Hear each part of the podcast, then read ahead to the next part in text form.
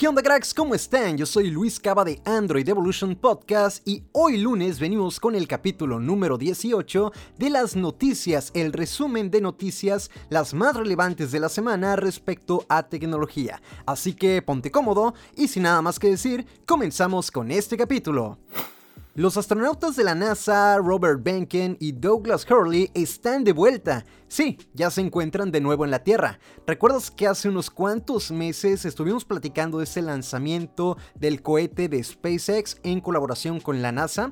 Bueno, pues después de casi dos meses en la Estación Espacial Internacional, el día 2 de agosto se llevó a cabo el splashdown o acuatizaje, ya que el regreso de los astronautas ocurrió de la siguiente manera la nave Crew Dragon se separó de la Estación Espacial Internacional, para que después, mediante dos disparos de sus propulsores, pudieran separarse y así, después de unos cuantos minutos, salir del Keep Out Sphere, un límite imaginario de 200 metros alejado de la estación. Antes de la 1 pm hora México comenzó el proceso llamado The Orbit Burn. Es aquí cuando la nave comienza a reducir su velocidad para iniciar el descenso.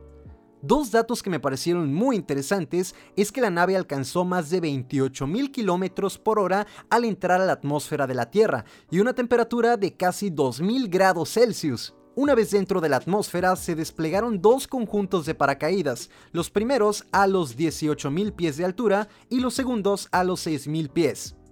El acuatizaje ocurrió a la 1 con 48 minutos de la tarde, hora México, en el Golfo de México, en el estado de Florida. Como ya habíamos platicado hace un par de meses, esta misión representaba para SpaceX, empresa de Elon Musk, la comercialización en un futuro de los viajes al espacio, básicamente hablando en términos de turismo, por así llamarlo. Mientras que para la NASA representa poder llevar a cabo ese tipo de misiones sin depender de Rusia, como ocurría antes. Seguramente comencemos a escuchar muchas más noticias de este tipo con más frecuencia, pero si quieres estar más enterado, puedes seguir en Twitter e Instagram a las cuentas de la NASA y de SpaceX, así como también al mismísimo Elon Musk.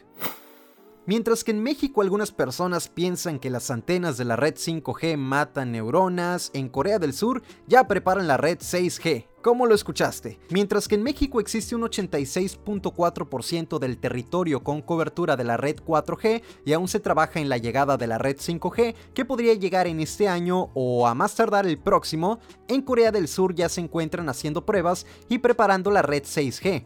El primer piloto sería lanzado en el año 2026 y contaría con una velocidad 50 veces superior a la red 5G.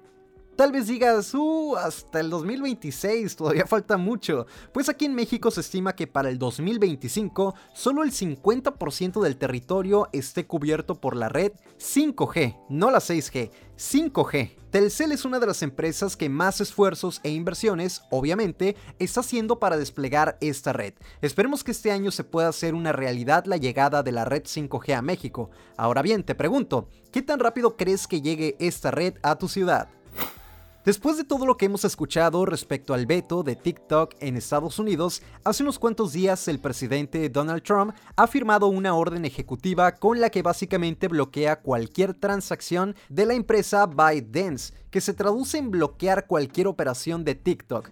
Esta orden se aplicaría dentro de 45 días, lo que quiere decir que TikTok tiene los días contados para concretar una venta de su negocio en Estados Unidos. Como ya hemos escuchado también, Microsoft es el principal interesado en adquirir la compañía y recientemente anunció que la aplicación se conservaría como la conocemos, solamente agregaría seguridad, privacidad y protecciones digitales de clase mundial. A su vez, los datos de la aplicación se transferirían y almacenarían en servidores de Estados Unidos. Aquí el meollo del asunto es que Estados Unidos culpa a TikTok y a empresas como Huawei y en concreto a China por espionaje, ya que comenta que mediante estas aplicaciones China está obteniendo información de los usuarios, de los estadounidenses en concreto, y a su vez puede acceder a mucha información confidencial como del gobierno, etc. Pero realmente si nos ponemos a pensar, Estados Unidos está culpando a China o está ejerciendo este veto en muchas de sus aplicaciones,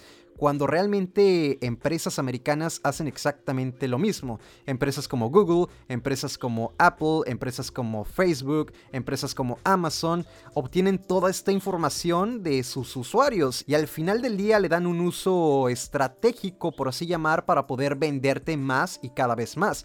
Así que pues es un poquito complicado todo este tema, ya que Estados Unidos culpa a China por algo que ellos hacen. Simplemente pues están haciendo todos estos vetos porque se trata de China. Así que en teoría culpan a China de algo que ellos hacen, pero como no son ellos, pues prefieren poner todo este tipo de bloqueos comerciales. Así que es un tema para hablar muchísimo. Vamos a ver cómo se va dando todo esto. Pero quiero comentarte también que además de esta orden, se firmó otra que va directamente ligada con la aplicación de WeChat en los mismos términos y se aplicaría el 20 de septiembre. Tal vez no está tan sonado porque WeChat no se utiliza tanto acá en América. Es una aplicación que se utiliza muchísimo en países como China, pero que también ya está en un caso similar que al de TikTok. Así que esperemos a ver cómo se van dando todas estas cuestiones y traeremos toda la información aquí a Android Evolution Podcast.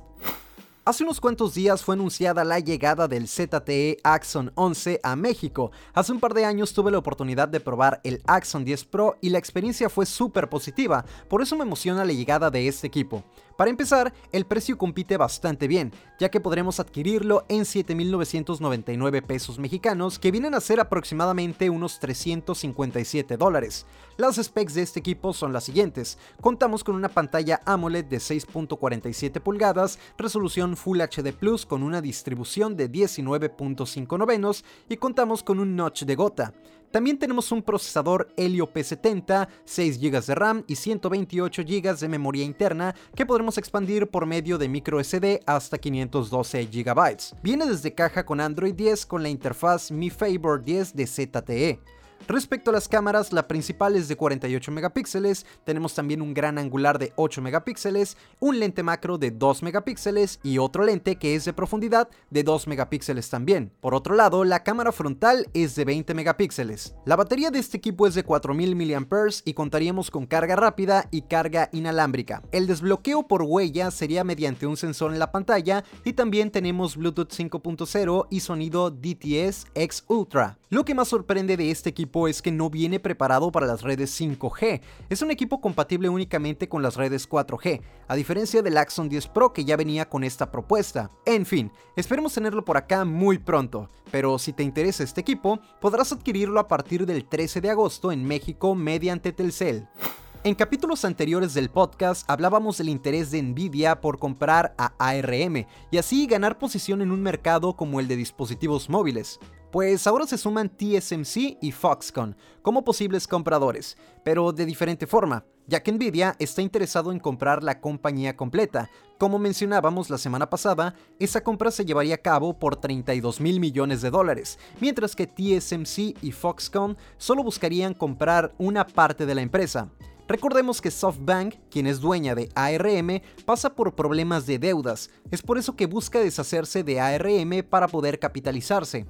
Apple era otro de los interesados en comprar la compañía, pero según algunas fuentes ya se retiró de la negociación. La verdad es que sea cual sea la empresa que se quede con ARM, estamos hablando de empresas monstruos. Tan solo con decirte que Foxconn se encarga de ensamblar productos de Xiaomi, Nokia, BlackBerry, los dispositivos Kindle, el iPhone, el iPad y también consolas de videojuegos como el PlayStation 4 y el Xbox One. Ya veremos al final quién se queda con la compañía completa o con algo de participación. ¿Te imaginas hacer tu carrera universitaria en solo 6 meses por 300 dólares y salir certificado por Google? Bueno, pues eso es lo que está haciendo Google, ofreciendo cursos con una modalidad bastante atractiva que puede poner a pensar a las personas si tomar una carrera universitaria tradicional de unos 4 años o inscribirse a alguno de estos cursos de Google. Se trata de una serie de cursos muy enfocados en áreas técnicas. La ventaja es que existe la disponibilidad de material en español, así que ya no es excusa el no saber hablar inglés. Aunque sí te recomendaría que te pongas a practicarlo porque te va a ayudar un montón. La comparación es abismal. Mientras que una carrera tradicional de 4 años de estas especificaciones podría costar 300 mil dólares fácilmente, Google ofrece sus cursos por 300 dólares con una longitud de 6 meses y con un certificado que podría abrirte muchísimas puertas, ya que la industria educativa está cambiando. En estos días, muchísimo más con la pandemia. Hoy en día comenzamos a ver que se buscan más a las personas capacitadas y que puedan aportar muchísimo a las empresas y cada vez es menos la búsqueda de alumnos de 10. Con esos cursos los estudiantes también aumentan su cartera de habilidades por lo que podrían aspirar a mejores sueldos. Por si fuera poco, Google anunció que dará 100.000 becas a quienes más lo necesitan. La manera en que se imparten estos cursos es mediante la plataforma de Coursera, gracias a la alianza con Google, y básicamente los cursos de Google no tienen un precio como tal, cuando nos referimos a 300 dólares es porque el mes de suscripción a la plataforma de Coursera es de 49 dólares, así que si te toma 6 meses terminar el curso de Google, estarías pagando unos 300 dólares, aunque si lo concluyes en menos tiempo, podría salir mucho más accesible. Es muy interesante la propuesta de Google, ya que ellos afirman que no están en contra de una carrera universitaria o de un título tradicional, pero están conscientes de que esto no está al alcance de todos. Es por eso que buscan brindar herramientas a todas las personas para que puedan aspirar a mejores oportunidades. ¿Qué opinas de esta noticia? ¿Te animarías a tomar uno de estos cursos en lugar de tomar una carrera tradicional? ¿O mejor preferirías que sea un complemento a tu carrera universitaria?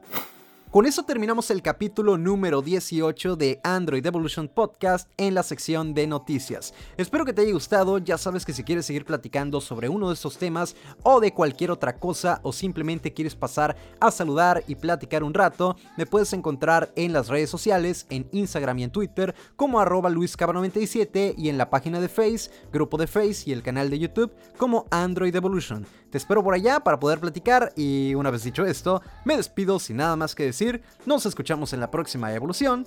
¡Chao!